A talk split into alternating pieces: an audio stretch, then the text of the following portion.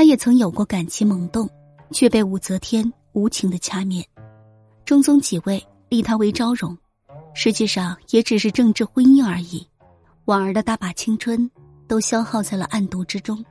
他的情夫武三思与他交往的目的都是有情到权，而婉儿则是有权到情。他想以权力换取一个女人正常的情感生活，但是高处不胜寒，他所处的地位决定了他不可能得到真情。他身边的男人都别有所图。从这个角度上讲，婉儿真傻。终其一生。婉儿也许没有享受过哪怕是一天的真实的爱情生活。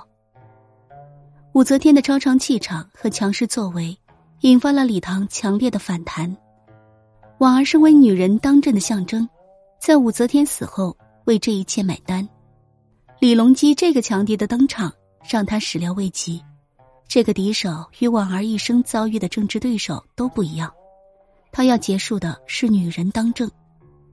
因此，毫不在意婉儿与吕后与安乐公主分裂的证据，他要用婉儿的鲜血涂掉女人当政的痕迹。从这个角度来讲，婉儿是不折不扣的时代牺牲品，她的一切自我救赎早已在冥冥中注定是无效的。婉儿塑造了时代，时代塑造了婉儿，没有婉儿的历史是失色的历史，她的一生就是一部绚烂而让人惋惜的史卷。